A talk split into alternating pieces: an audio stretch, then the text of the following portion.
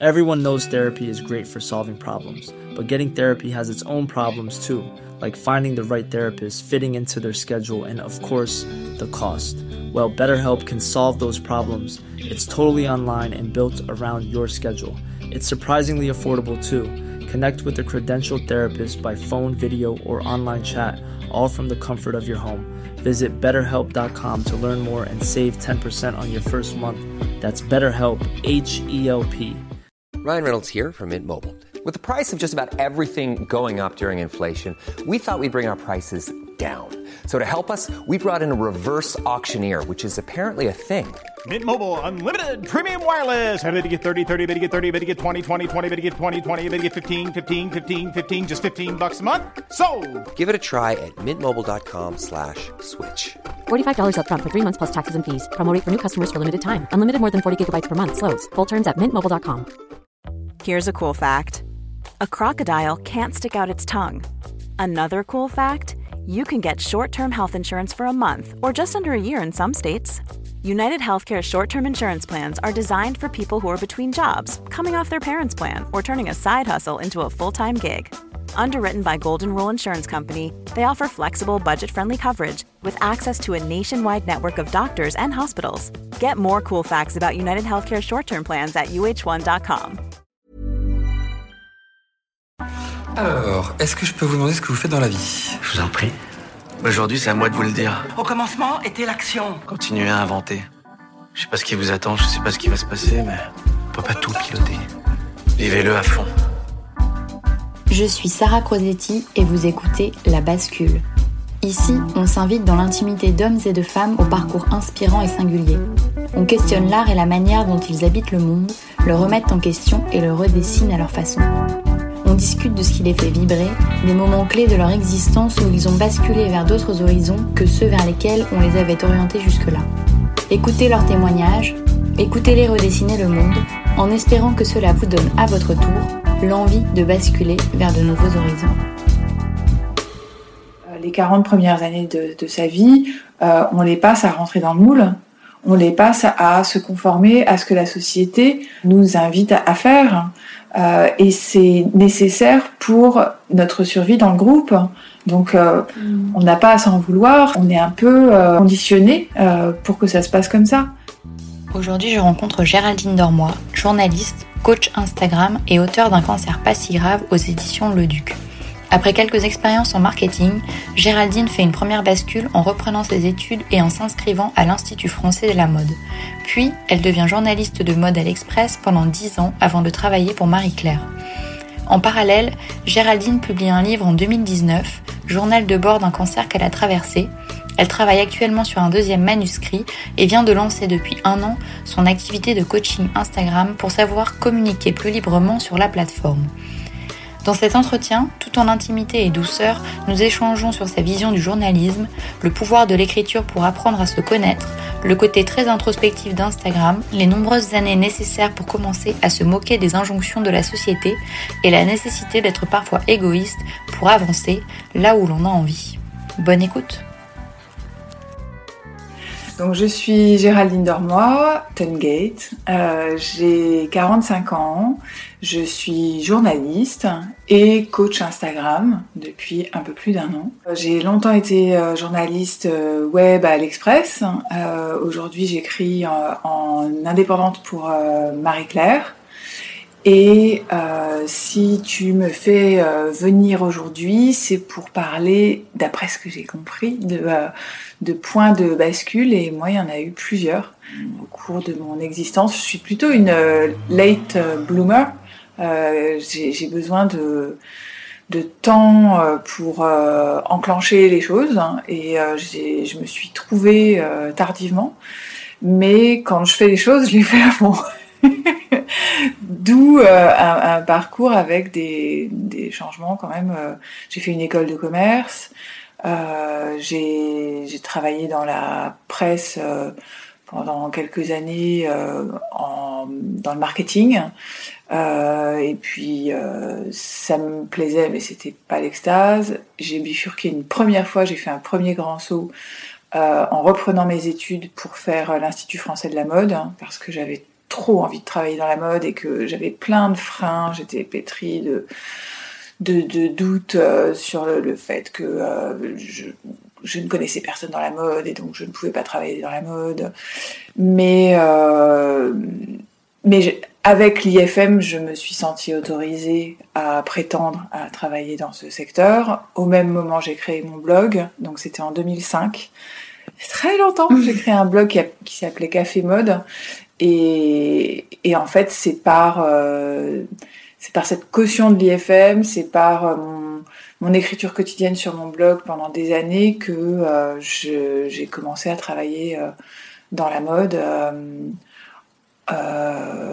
pour un bureau de style anglais. Et puis après, l'Express m'a rappelé, puisque j'avais travaillé chez eux au marketing, pour euh, devenir journaliste de mode, alors que je n'avais absolument pas de formation de journalisme. Donc c'était non seulement euh, une bifurcation dans la mode, mais c'était aussi une entrée dans le journalisme. Donc ça, faisait pas mal de changements et ça m'a énormément stressée. mais, euh, mais je me suis accrochée et ça, ça, ça, ça a convenu. Euh, et je suis devenue euh, rédactrice en chef du, de la partie lifestyle du site de l'Express quand j'ai eu mon fils en 2011. Et je suis restée plus de 10 ans à l'Express. Si on revient sur ta première bascule, entre guillemets, qui est quand tu décides de faire une IFM, oui. est-ce que c'est compliqué pour toi ou alors c'était un tel euh, désir à un moment que finalement euh, tu as fait ça un peu euh, comme quelque chose de passionnel ou alors ça a été un long accouchement de voilà de doute et comme tu disais tu avais besoin d'avoir le tampon qui te c'était très compliqué. Les, choses avec moi en général sont compliquées. Mm. C'est avec le temps, j'apprends et, beaucoup d'efforts et de, de travail, j'apprends à, faire les choses plus facilement, mais euh, mais je suis plutôt du genre à me prendre la tête et donc je me suis beaucoup pris la tête pour euh, pour faire l'IFM. En fait, j'ai euh, j'ai un ami Jérôme qui un ami que j'ai rencontré en école de commerce et on avait on était vraiment liés par notre intérêt pour la mode tous les deux et et et je le reverrai toujours me dire un jour Bon, bah, c'est décidé, je fais l'IFM. Je présente l'IFM, puisqu'on fait l'IFM quand on est pris, il fallait déjà être pris. Faire un dossier. Euh, et, euh, je l'ai regardé et je dis Ah, bah, si tu le fais, moi aussi. Et, et en fait, j'ai été entraînée par cet ami, que je ne remercierai jamais assez, Jérôme. Euh, et, et j'avais besoin de ce soutien-là, qu'on se soutienne mutuellement. Et euh, on l'a eu tous les deux, mais, euh, mais moi, j'avais pas l'argent. C'est une école qui coûte très cher. Et, euh, et Parce je avais quel âge quand tu J'avais un peu moins de 30 ans. D'accord. Donc euh, je, je, travaillais depuis plusieurs années, mais j'avais un job dans le marketing de la presse. Euh, ça, c'était pas, je roulais pas sur l'or. Et, euh, et, euh, et donc j'ai été reçue, mais j'ai réussi. on m'a, l'école m'a proposé que euh, je, je ne fasse la formation que l'année suivante, quand j'aurais trouvé une solution de financement par un congé formation. Et donc, ça, les congés formation, euh, c'est quand c'est beaucoup d'argent comme ça, c'est euh, c'est un peu le parcours euh, du combattant, mais j'y suis arrivée. Et, et c'est comme ça que j'ai pu me faire financer mon, ma formation. Donc, bon, quand on était vraiment motivé, et puis j'étais aidée parce que je logeais, j'avais rendu mon appart pour ne plus avoir de frais. Donc je suis momentanément retournée chez mes parents et puis en fait euh, j'avais rencontré Marc qui allait devenir mon mari euh, quelques temps avant et il m'a hébergée.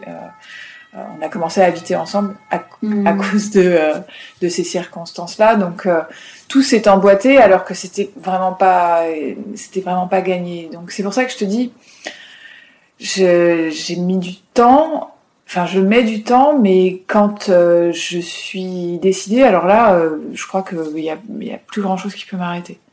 Et du coup, ça, est-ce que ça a levé un frein, le fait que tu y sois Après, euh, j'imagine que c'était pas du tout clair pour toi ce que tu allais faire, mais est-ce que au moins, du coup, tu avais acquis cette confiance de pourquoi pas toi? Ah, ça a été, ça a été une révélation cette école. Moi, j'avais, j'avais vraiment besoin de de, pour me sentir légitime, euh, j'avais besoin de la validation de l'école, de me dire qu'on me dise, voilà, tu as fait l'IFM et donc tu as le droit de travailler dans la mode.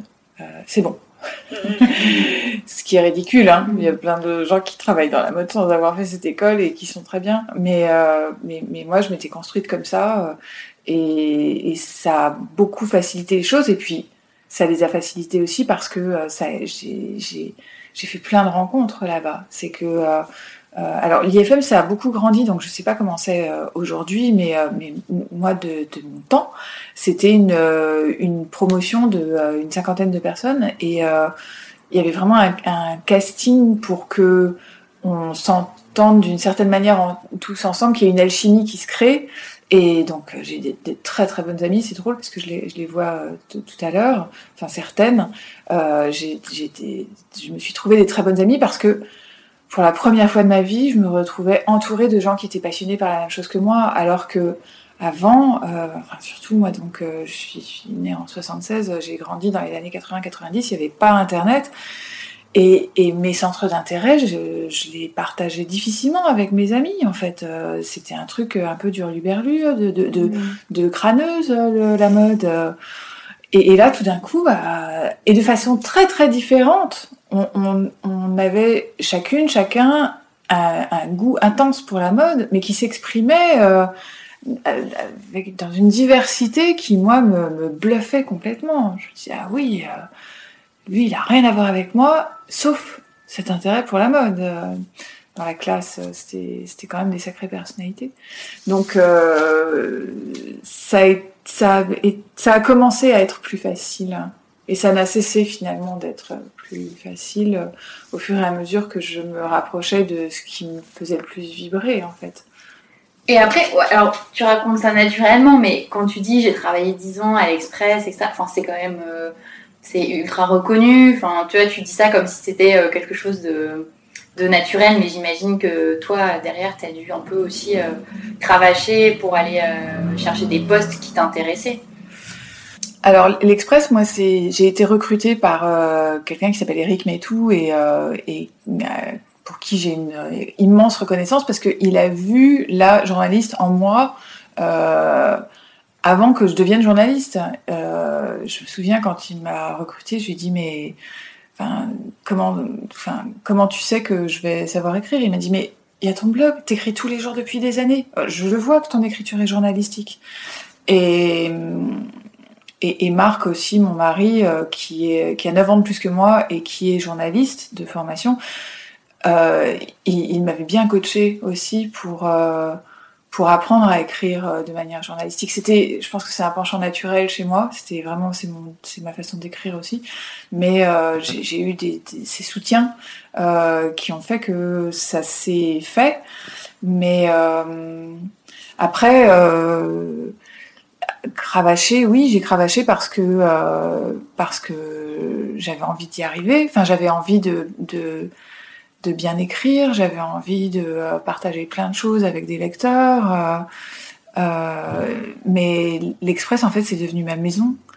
Euh, C'était, j'étais entourée de, journalistes qui, euh, pour beaucoup, euh, étaient journalistes de formation, donc je sentais que j'étais pas pareil.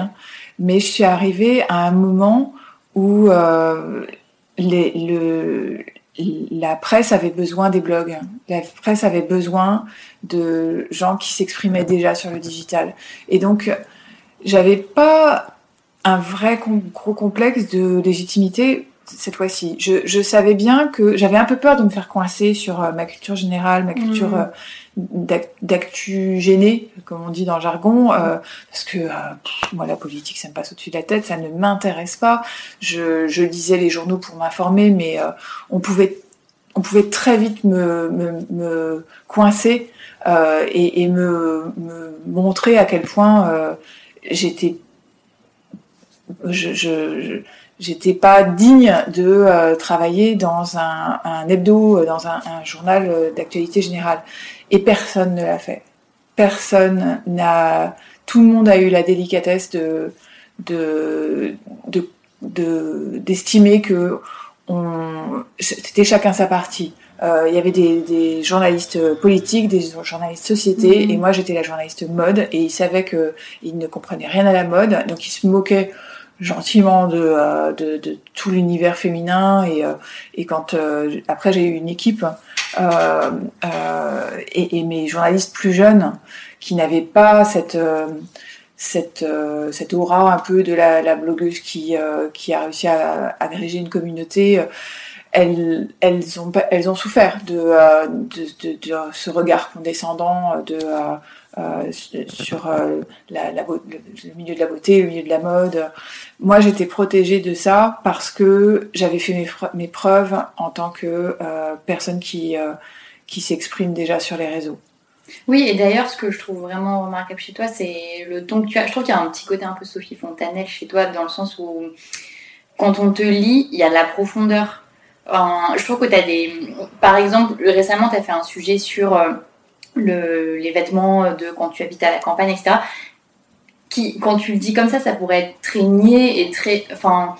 Sans intérêt, et en fait, la façon dont tu tournes les choses, je trouve qu'elle est toujours euh, hyper intéressante et tu as un style qui, vraiment qui est propre à toi et qui fait que même au-delà de la mode, enfin, je trouve que on peut s'intéresser à ce que tu dis, même si on n'aime pas du tout la mode. Et, euh, et ça, je trouve que c'est quelque chose que tu as beaucoup dans tes publications à toi. Et j'avais une question là-dessus, c'est comment tu fait pour continuer à garder un peu euh, cette fibre qui t'est propre, alors que j'imagine que quand tu travailles dans des grandes maisons et maintenant tu travailles aussi avec Marie-Claire, par exemple, ça doit être quand même très normé et on doit te demander des choses. euh, Est-ce que en fait tu dissocies les deux ou alors tu arrives un peu à imprégner ton style euh, quoi que tu écrives? Euh, alors, tu abordes plein de choses euh, en même temps. Je vais réagir sur euh, donc euh, Sophie Fontanelle. euh, moi, c'est quelqu'un que je connais euh, assez bien. C'est rigolo parce que je suis en train de lire euh, euh, son dernier livre. Euh, elle, elle, c'est vraiment un modèle pour moi. Euh, elle, pour moi, elle est, euh, c'est une éclaireuse. C'est quelqu'un qui est euh, très important pour moi parce que elle me montre que on peut euh, s'exprimer sur Instagram euh, d'une manière différente euh, des codes en vigueur. Ouais, c'est exactement ça.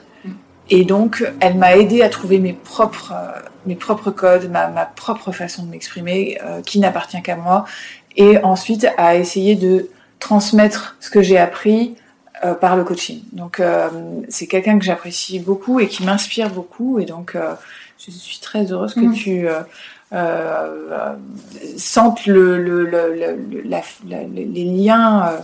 Euh, euh, qui nous unissent, même si elle, elle le fait d'une manière qui me semble tellement plus euh, plus que moi, mais ça c'est euh, euh, peu importe. Euh, après sur euh, le fait de s'exprimer de manière personnelle euh, en tant que journaliste, euh, moi j'ai un pli naturel, c'est que je parle à la première personne, c'est que c'est- pas un hasard si je n'ai pas fait d'é- d'études de journalisme finalement. C'est que euh, j'étais pas câblée comme ça. Euh, je vois les choses à travers le prisme de l'intime que j'essaie de rendre universel à force d'échanges avec plein plein de gens. Euh, et rien ne me fait plus plaisir que d'écrire un article pour Marie-Claire à partir de tout ce que me transmettent mes lectrices. Euh, J'ai vraiment l'impression de, de, de faire du journalisme de 2022. c'est que pour moi aujourd'hui, le, journalisme, c'est ça, c'est de, de réussir à me nourrir de euh, ce que les personnes ont à me dire. euh, et, et on peut faire tout ça à travers la technologie que nous permet nous permettent les réseaux sociaux. il y a des confidences que je recueille soit par téléphone, soit en DM, euh, en message privé euh, sur Instagram, et j'adore ça. Euh, donc comment est-ce que je le combine? Eh bien, ça dépend des supports. Euh, je, ne dis pas la même chose dans une de mes newsletters et quand j'écris pour Marie-Claire parce que je sais ce qu'attendent les, les personnes pour qui je travaille à Marie-Claire. Donc, euh, je sais pas si ça répond à ta question. Ouais, non, non, mais en fait, je pense que tu le fais de manière très intuitive. Mais effectivement, Oui. c'est ce que tu disais, euh, que, que tu allies le jeu, l'intime, et que finalement, ça peut aussi se prêter euh, bah, un journal comme à, comme à ton compte personnel, mais c'est vraiment, je trouve que c'est un style qui t'est propre et du coup, j'étais vraiment euh, curieuse de savoir si c'est quelque chose que tu fais spontanément ou, euh, ou voilà, si c'était quelque chose qui était travaillé ou. En, fait, après, il y a aussi le choix des sujets. Euh, je j'ai la chance de travailler pour des personnes à Marie-Claire, une équipe super qui me connaît très bien. Euh, Pouligan, donc la directrice de la rédaction, on s'est rencontrés à l'Express, on a travaillé ensemble à l'Express, euh, donc on se connaît depuis longtemps.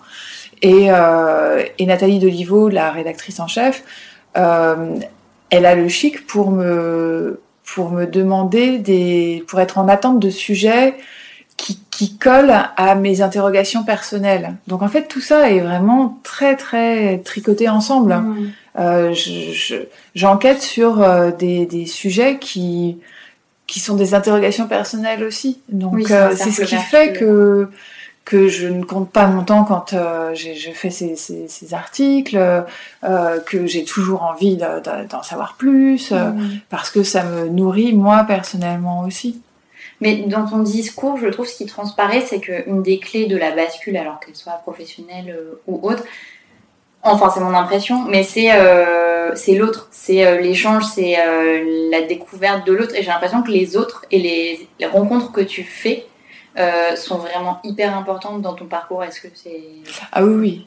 Moi, je me nourris euh, des autres, j'ai besoin des autres. Je sais jamais dire si je suis euh, introvertie ou extravertie parce que ça dépend mmh. tellement des, des moments euh, dans l'année. Dans, euh, mais euh, je suis capable de puiser chez les personnes qui m'entourent ce qu'elles ont à m'apporter. Et ça, c'est un apprentissage. c'est que j'ai été une amie très intransigeante quand j'étais plus jeune, où j'avais beaucoup d'attentes envers mes amis. Et ça a beaucoup cassé à cause de ça, parce que j'avais de trop grandes attentes. Euh, et j'en ai beaucoup souffert. Et donc, euh, j'ai pas eu de rupture amoureuse, moi, mais alors j'ai eu des ruptures amicales qui m'ont fait beaucoup, beaucoup réfléchir. Et, donc, j'ai compris que je prends ce qu'il y a à prendre. Et je, n'attends plus rien, en fait. Euh, donc, je suis en, en émerveillement face à mes amis et, et elles me nourrissent parce que euh, je il y, a tellement de choses que j'admire chez elles et que qu'elles font euh, mieux que moi. Euh, c'est ça qui m'attire en fait euh, vers les autres. C'est tout ce que moi j'ai pas et, et, et qu'elles vont pouvoir m'apprendre. Mais est-ce que tu arrives à mettre une limite entre justement ce que tu apprends des autres et la façon dont ils te nourrissent et toi, un moment, te dire, te recentrer sur toi et te dire bon ça finalement c'est peut-être pas ce que moi je voudrais mais c'est quelque chose qui me fait envie parce que cette personne est passionnée ou est-ce que tu arrives à te recentrer aussi en même temps sur euh, tes propres besoins tes propres ah bah oui parce que je suis très égoïste. Donc euh, j'ai j'adore euh, j'adore l'échange et donc j'adore euh, donner moi aussi ce que ce que je ressens sur les, les personnes qui m'entourent et essayer de les aider. Je trouve qu'il y a il n'y a rien de plus beau que des, des entraides mutuelles où euh, on se soutient euh, à tour de rôle en fonction de, des besoins. Et, euh, et ça, c'est mon côté coach aussi, où j'adore voir le potentiel des gens. Et, et, quand je vois le potentiel des gens, je trouve inadmissible qu'elles ne l'exploitent pas. Donc, j'ai qu'une envie, c'est de, de leur mettre le nez dessus et leur dire mais regarde à quel point t'es génial et euh, tu fais ça parce que c'est évident que c'est ce dont tu as, envie et, et, moi je te vois déjà le faire. Donc euh, j'adore faire ça. Mais euh, mais je perds pas de vue euh, ce qui moi me plaît et et je sais que pour que ça marche il faut que la que, que ce soit gagnant-gagnant que chacun mmh. chacun chacune s'y retrouve. Donc non, je me laisse pas trop euh, bouffer par les autres en fait. C'est pas c'est pas un penchant euh, naturel. Je suis pas comme dirait ma mère qui donc n'est pas comme ça non plus. Euh, je crois que dans la famille on n'a pas une âme de Saint Bernard et donc euh, on, on, ne se sacrifie pas pour euh, les autres du tout. En revanche, je tire beaucoup de plaisir à, au fait qu'on avance ensemble. Mmh. Non, c'est clair. Et tu parlais de coaching, justement, ça fait une bonne transition parce que ça fait pas longtemps que, que tu t'es lancé euh, là-dedans. Oui. Est-ce que tu pourrais nous en parler un peu plus? Euh, oui, bien sûr. Je suis intarissable sur le sujet tellement c'est c'est neuf pour moi et c'est tellement fort ce qui se passe dans une séance de coaching que en fait je j'avais j'ai plusieurs amis qui euh, m'ont demandé euh, conseil euh, parce que je m'exprimais depuis longtemps sur Instagram et elles, lançaient un projet professionnel et elles ne savaient pas comment s'y prendre et donc je les ai aidées et, l'une d'entre elles m'a dit mais vraiment c'est très utile ce que tu m'as dit, je suis sûre que ça intéresserait des personnes de ta communauté, il faudrait que tu le proposes de manière professionnelle, pas seulement amicale. Et je l'ai proposé comme ça. Et en fait, ça a pris. Euh, et, et, de plus en plus parce que euh, Instagram a, a, pris de plus en plus de place dans nos vies et, et dans euh, nos vies professionnelles. Euh, c'est devenu tellement un carrefour où tout le monde est que quand on lance un projet professionnel, maintenant, c'est difficile de le faire sans Instagram. Or, Instagram, c'est quand même pas naturel de s'y exprimer pour toutes les personnes qui ont moins de plus de 15 ans. Donc, euh, si on n'a pas déjà l'habitude de le faire personnellement, bah, parfois on a besoin d'aide et puis on a chacun euh, ses freins, ses résistances euh, et donc parfois on a besoin de quelqu'un de l'extérieur pour nous guider un petit peu. Et, et donc je propose des euh, des, des, séances euh, en présentiel quand je suis à Paris ou en visio, ça marche très bien aussi en visio, et on se voit pendant deux heures. Euh, et euh, j'ai posé des questions en amont, j'ai étudié le, le, le, compte de la personne, euh, j'ai vu des choses dans, dans le, le, le, compte et dans sa façon de s'exprimer. Et après, quand on se rencontre, j'écoute, j'écoute, j'écoute la personne et mon, job, c'est de faire se rapprocher euh, tout ce que moi je perçois de la personne en vrai de ce qu'elle exprime en ligne. En général, il y a un gros écart et on essaye de, euh, de faire se rapprocher les deux, les deux images. Et c'est passionnant et ça va bien au-delà d'Instagram. C'est complètement personnalisé. C'est, euh, j'ai pas de méthode. Euh, moi, j'ai pas une approche marketing, même si j'adore le marketing. Euh, il y a plein de gens qui font bien mieux que moi euh, du coaching sur l'aspect best practice, qu'est-ce qu'il faut faire pour avoir des abonnés, et qu'est-ce qu'il faut faire pour avoir de l'engagement moi, mon approche, elle est beaucoup plus sensible et vraiment en fonction de la personne qui est en face de moi. Et c'est ce qui fait que c'est assez psy aussi, c'est que euh, on va assez profondément dans les freins euh, et que euh, moi je me fais l'effet de la personne qui arrive et qui enlève les petits bâtons dans les roues que la personne a à coincer qui, font qu'elle n'avance plus, j'enlève le petit bâton et puis euh, bah, parfois la personne elle, dévale la pente, mmh. elle a plus besoin de moi pour euh, au bout de deux heures elle est, elle est autonome et puis parfois euh, c'est beaucoup plus long et on se revoit à intervalles plus ou moins réguliers, c'est la personne qui décide et en fait à force de faire ça je me suis aperçus de euh, schémas récurrents, de peurs récurrentes, euh, d'étapes euh, récurrentes. Et, je me suis dit, mais un coaching, bon, c'est euh, un certain coût. Euh, comment est-ce que je peux faire pour rendre tout ce que j'ai, tout ce que je suis en train de comprendre et tout ce que j'ai appris, comment le transmettre à plus de gens. Et c'est comme ça que je suis arrivée au masterclass que j'ai lancé le mois dernier, enfin c'est vraiment récent, mais j'en ai déjà fait trois. Ça c'est collectif du coup. Et ça c'est collectif et c'est plus accessible en termes de prix. Euh, et, euh, et ça fait que en fait j'ai plein de, enfin j'ai vraiment plusieurs personnes qui euh, que j'ai coachées et qui prennent aussi les masterclass euh, parce que les deux sont très complémentaires. Et c'est quelque chose de global ou tu fais des thématiques par exemple C'est sur Instagram, c'est sur le comment comment réussir à, s'exprimer plus librement sur Instagram. Ça, c'est vraiment mon, créneau. Euh, moi, j'ai, j'ai, je tire tellement de plaisir à m'exprimer sur Instagram et ça m'aide tellement. Euh, pour moi, Instagram, ça peut être un outil d'introspection. Et moi, ça m'aide à mieux me connaître. Et, donc, j'ai envie d'aider les autres euh, à mieux se connaître à travers Instagram. Donc, évidemment, je les aide à développer leur business. Mais pour développer son business, on doit mieux se connaître. Pour développer son business, on doit apprendre à connaître mieux ses clients. Et, et pour ça, euh, il faut réussir à engager un dialogue, à faire naître les discussions. Et comment on fait ça quand euh, oh, on l'a jamais fait avant et que c'est pas facile? Euh, Moi, il se trouve que c'est c'est un de mes plus grands kiffs dans la vie. C'est de discuter avec mes avec mes lectrices euh, sur Instagram. Donc, j'ai compris que une de mes missions sur Terre, c'est d'aider les autres à ça. Mmh. et ça ça m'éclate. Enfin, c'est limite pas du boulot pour moi. Mais c'est hyper intéressant ce que tu dis sur le côté introspectif. Euh, en fait, j'y avais pas pensé, mais maintenant que tu le dis, évidemment. Enfin, parce qu'en fait, ça, ça rejoint euh, l'image que tu veux donner aux autres ou une image que tu essayes de travailler. Et ça, effectivement, c'est directement lié à la vision que tu as de toi-même. Et enfin, c'est parce que ça a encore un côté très négatif aujourd'hui. Pour les gens qui n'y vont pas souvent ou, qui voient ça euh, dans un englobement d'autres réseaux sociaux, tu es très catégorisé quand tu dis que toi, tu y vas souvent et que effectivement ça t'aide et que tu y prends du plaisir, etc. Je trouve que tu as quand même euh, toujours ce côté un peu. Euh, non, mais c'est complètement décorrélé, etc.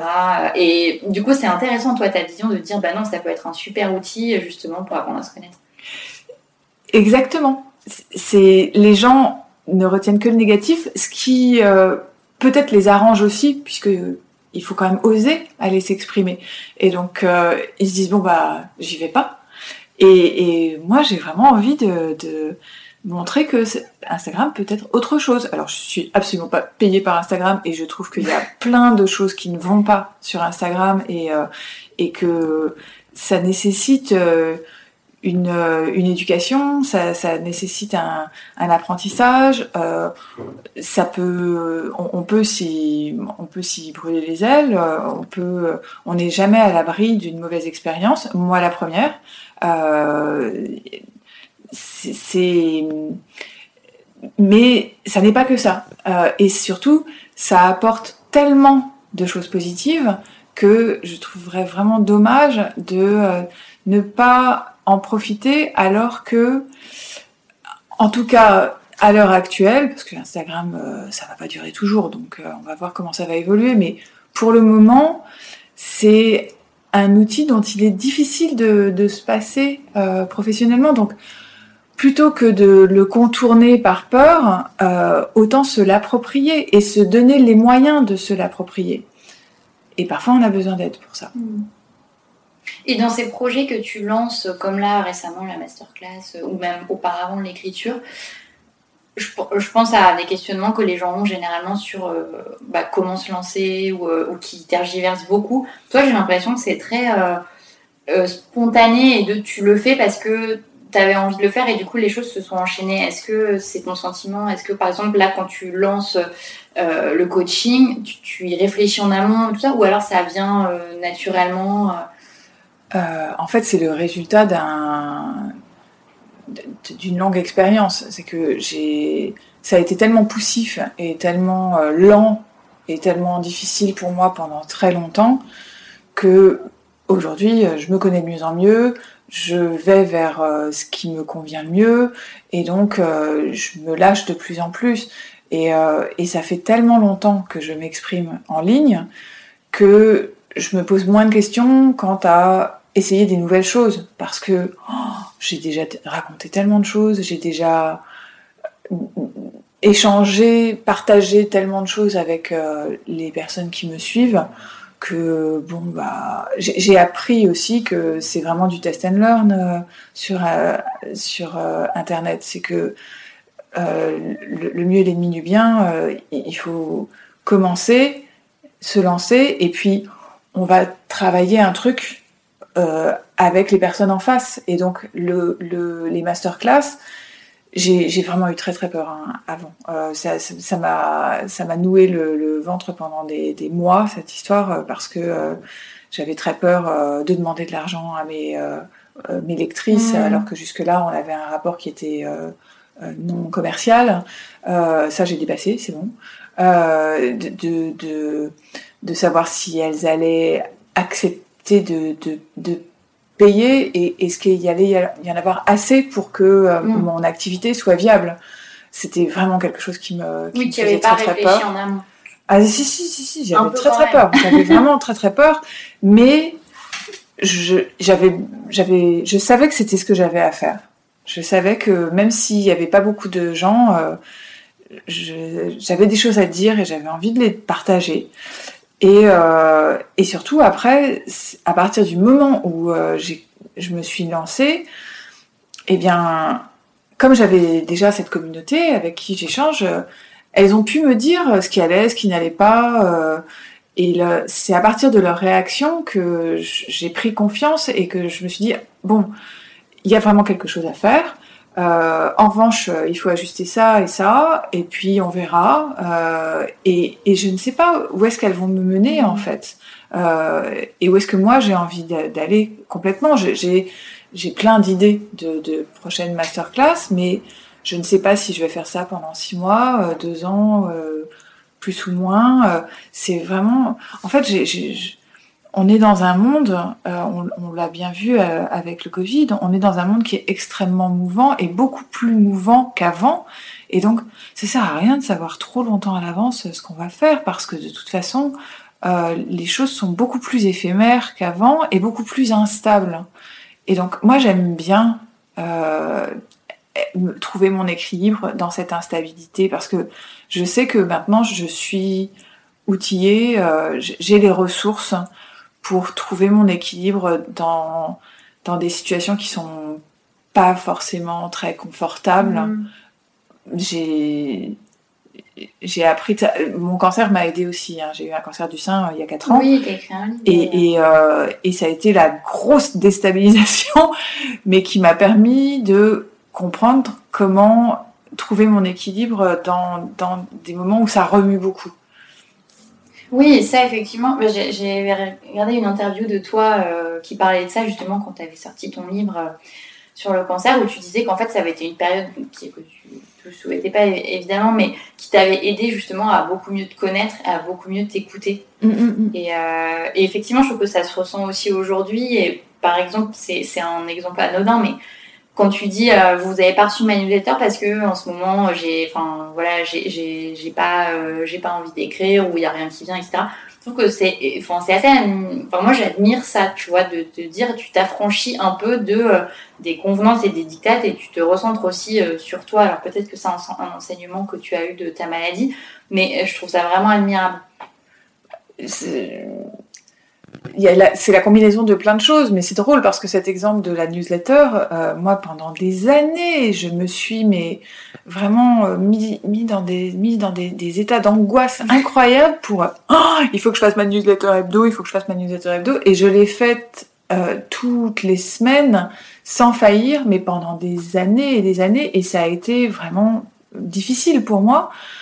Euh, et puis la, la, liberté, elle est venue au fur et à mesure, en pratiquant, en pratiquant, en pratiquant. Et puis avec les échanges avec ma communauté, où au fur et à mesure j'ai compris que bon bah maintenant j'ai plus besoin de la faire toutes les semaines euh, et, et, que même il vaut peut-être mieux ne pas la faire toutes les semaines si j'ai envie qu'elle reste euh, digeste, qu'elle reste intéressante.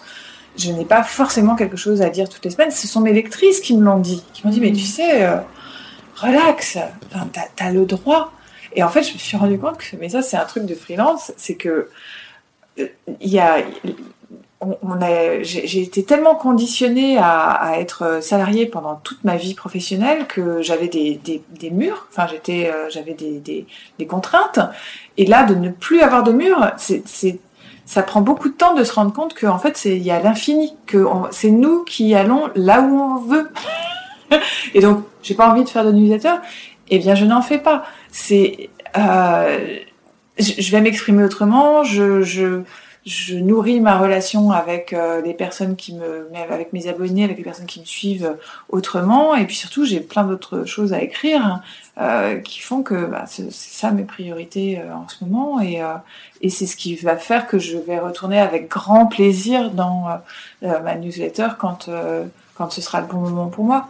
Et ça, ça t'a pris du temps ce cheminement Ah oui, oui. Et puis, et puis ça continue parce que de toute façon, je suis d'une nature angoissée. Donc euh, aujourd'hui, c'est très étrange parce que j'ai fait, tu vois, ce, ce poste dont tu parles où je, je dis, bah, pour moi, c'est un non-sujet de, de, dire que euh, bah, il n'y a pas de newsletter et puis euh, mm. si vous n'êtes pas contente, tant pis pour vous. De toute façon, tout ça c'est gratuit, donc voilà.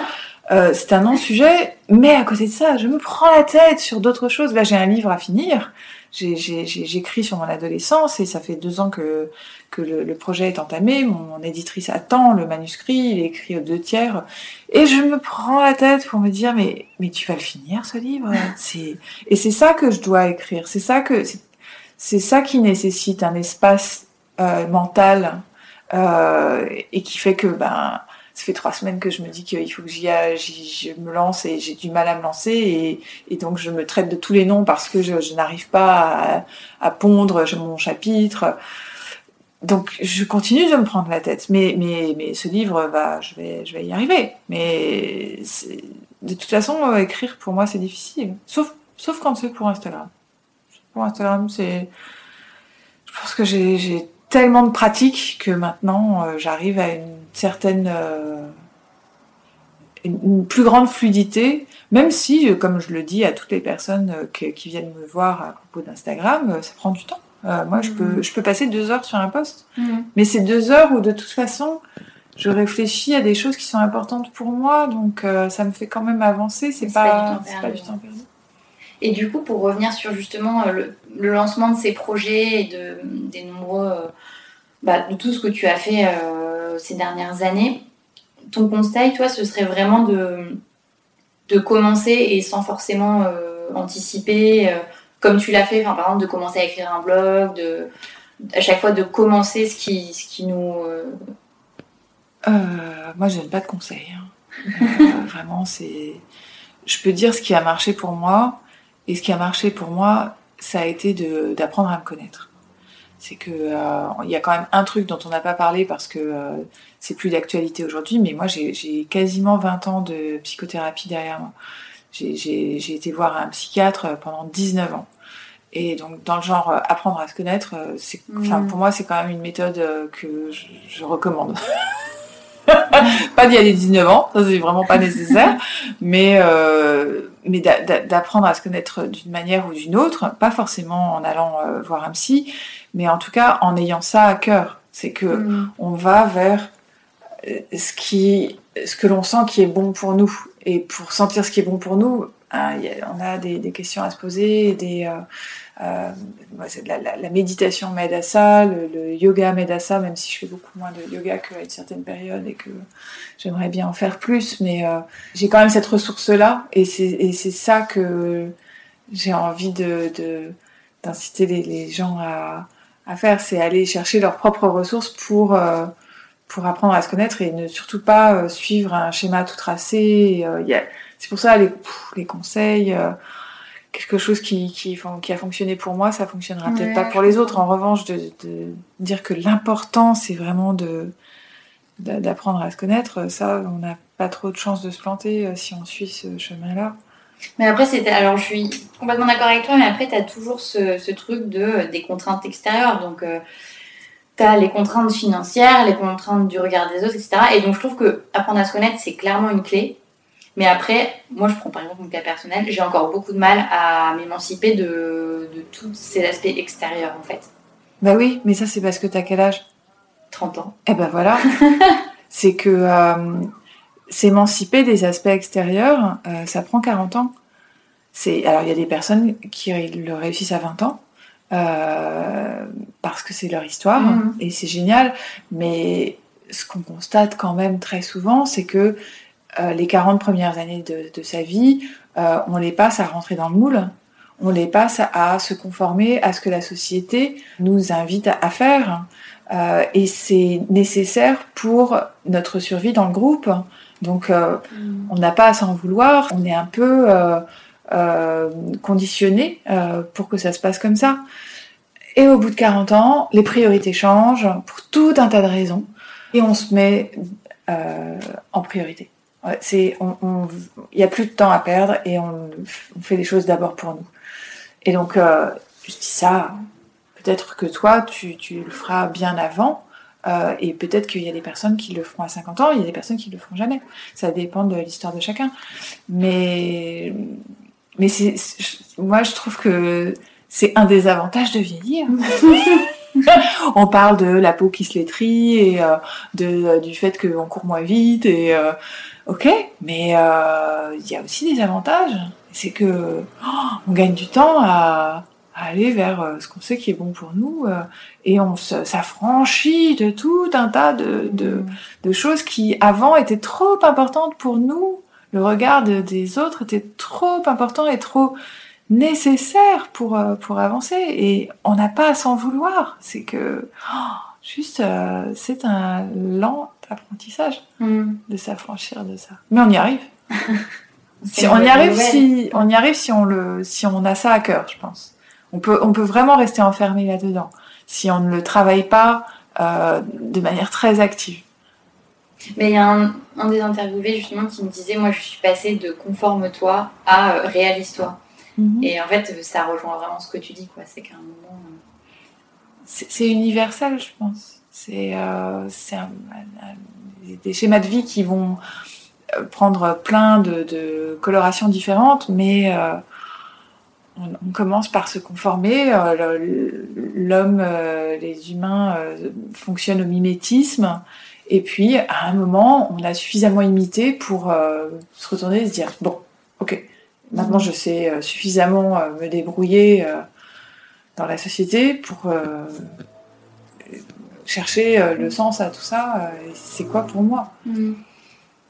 Et ça va être une question un peu vaste, mais justement sur cette thématique, est-ce qu'il y a des livres, des personnes ou enfin, des œuvres d'art quelconques qui t'ont qui t'ont inspiré, qui t'ont aidé? Oh là là, tellement, tellement, tellement. moi, quand j'étais quand euh, j'étais malade, j'ai eu euh, comme livre de chevet un livre euh, de John Kabat-Zinn qui m'a énormément aidé. Alors, je te dis ça et je suis fichue de ne plus me souvenir du titre. C'était, je sais plus si c'était l'éveil des sens. Je crois que c'était l'éveil des sens. C'est vraiment un, livre épais où John Kabat-Zinn, donc qui est un maître de la méditation américain, explique toute sa démarche et, ça, ça m'a, ça m'a énormément aidé. Mais après, euh, oh, moi, je, je, bois plein, plein de, sources.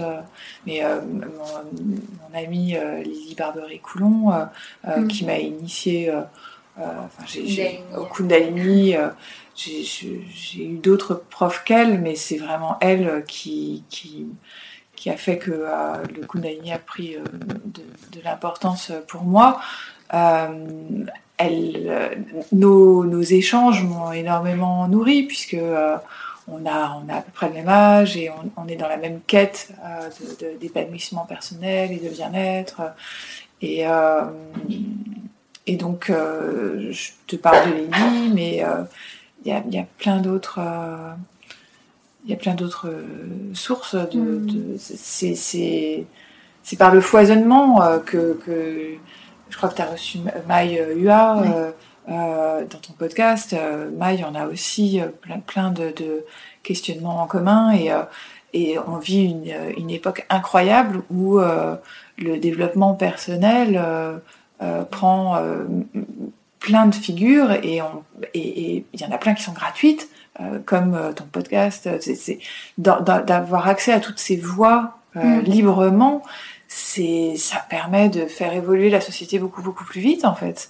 Et, et nous de, de, de trouver des, des oui des, des ressources euh, qui n'existaient pas avant ou qui n'étaient pas aussi accessibles mmh. avant. Donc moi je suis très contente euh, de vivre à l'époque à laquelle je vis pour euh, cette raison-là en particulier. Et on arrive à la fin de cet entretien. Du coup j'ai une question qui est un peu rituelle et je sais que tu ne peux pas donner de conseils et je pense que tu y as partiellement répondu mais est-ce que tu aurais euh, une recommandation ou euh, une suggestion, un témoignage pour les gens qui, euh, qui, ont envie de basculer et qui sont dans cette phase un peu de questionnement Écrivez. l'écriture, ça n'est pas que pour les écrivains. L'écriture, ça n'est pas que pour les professionnels de la plume. Ça n'est pas que pour les journalistes. Ça n'est pas que pour les gens qui savent écrire. À partir du moment où vous avez appris à lire et à écrire à l'école, vous savez écrire. Et c'est une c'est un, extraordinaire euh, moyen de, plonger en soi. Et, donc moi, je recommande le flot de pensée, euh, le, de, se réveiller dix minutes plus tôt le matin et de prendre euh, un, papier et un crayon, surtout pas d'ordinateur, euh, de d'écrire à la main et d'écrire tout ce qui vous vient euh, sans réfléchir, sans que ça passe par le cerveau et vous serez vraiment très surpris et surprise de ce qui sortira. Et ça, c'est un des plus courts chemins euh, vers soi. Et, et moi, j'écris tous les matins, je me lève à 5 heures tous les matins. Ah oui. Et c'est la première chose que je fais. Et, et c'est révélateur d'extrêmement de, beaucoup de choses et euh, quand on se réveille on est dans un état de conscience particulier de, de semi-conscience en fait euh, ce qui fait que le mental le, le petit tribunal intérieur euh, il n'est pas encore réveillé et donc il y a des choses qui sortent qui ne sortiraient plus après 8 heures du matin et, euh, et, et ça c'est un nectar euh, que qu'on peut cueillir à travers euh, l'écriture et, et, peu importe le style peu importe que ça ait un sens ça sort hein, et, ça nous révèle à nous-mêmes. Hein, donc c'est important. C'est un super conseil. Je suis ravie qu'on finisse là-dessus. Merci Géraldine. Merci à toi.